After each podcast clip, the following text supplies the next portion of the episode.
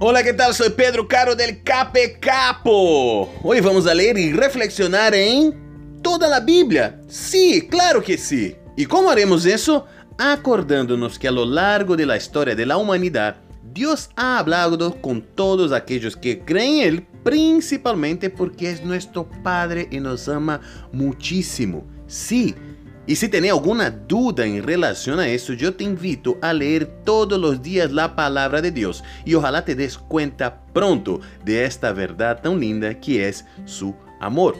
La serie de reflexiones bíblicas del Cape Capo termina este año, pero quédense atentos que el año que viene tenemos novedades. Que Dios te bendiga muchísimo. Chao, chao, chao, chao.